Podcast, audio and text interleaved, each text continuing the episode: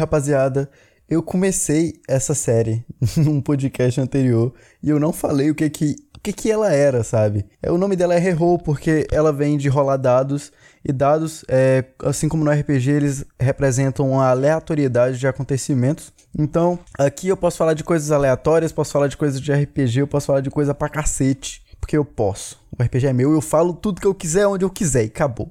É isso. E dessa vez eu gostaria de falar um pouco sobre mundos fantásticos, onde neles tem a própria mana que eu falei no episódio passado, tem é, a magia que vem da mana, os animais mágicos, sei lá, itens mágicos também que são uma coisa da hora pra cacete. Nossa, amo muito.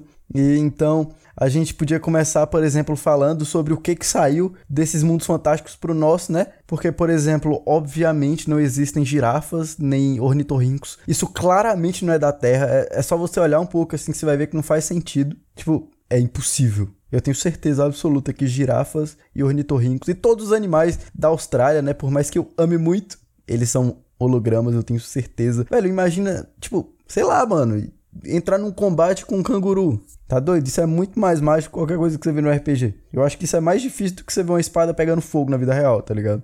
E falando desses bichos, eu acho que a gente pode colocar num patamar assim, que se eu não conhecesse o ornitorrinco, que você colocasse um grifo, que é uma criatura que é meio leão, meio águia, na minha frente, e um ornitorrinco, né, que é uma criatura meio pato e meio castor na minha frente, tipo, porra, pra mim ia ser estranho igual. Eu não ia, tipo, discernir os dois. Tipo, eu não ia achar que um era mais estranho que o outro, porque pra mim é, sei lá, um patamar igual. Eu acho o grifo maneiro pra caralho, mas eu também acho o ornitorrinco da hora pra caralho. Inclusive, saudades Perry, né? Incrível. Também tem os itens mágicos que eu falei da espada pegando fogo. É um bagulho muito interessante, porque não, não é só, tipo, joga no RPG, não é só sobre combate.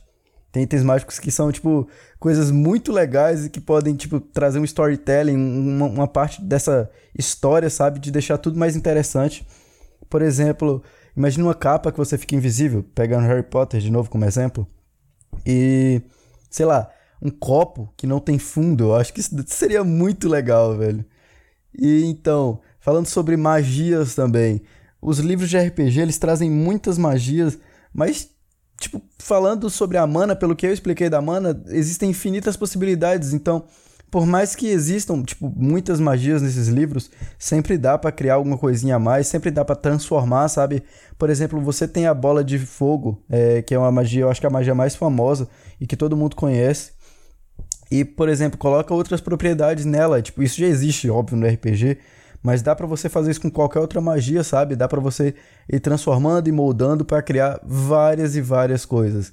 Eu recomendo muito o RPG, ele me ajudou muito em tipo, me tornar a pessoa que eu sou hoje. Tipo, perder um pouco da vergonha, apresentar melhor os trabalhos acadêmicos, inclusive, isso me ajudou muito mesmo.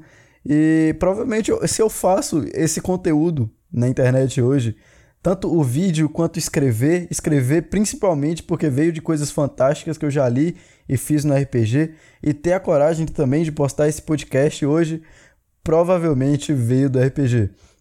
Então, é uma recomendação muito grande para vocês e né, se vocês precisam realmente perder a vergonha, eu recomendo muito, antes de qualquer coisa, que façam terapia. Eu acho que vai ser uma experiência, é, tipo, transformadora na vida de vocês. Vocês não fazem só terapia quando for. É, quando vocês estiverem mal, vocês podem fazer para autoconhecimento. E eu vou sempre repetir isso porque eu acho que é muito importante. Espero que vocês fiquem muito bem. E é isso. Até o próximo Recast.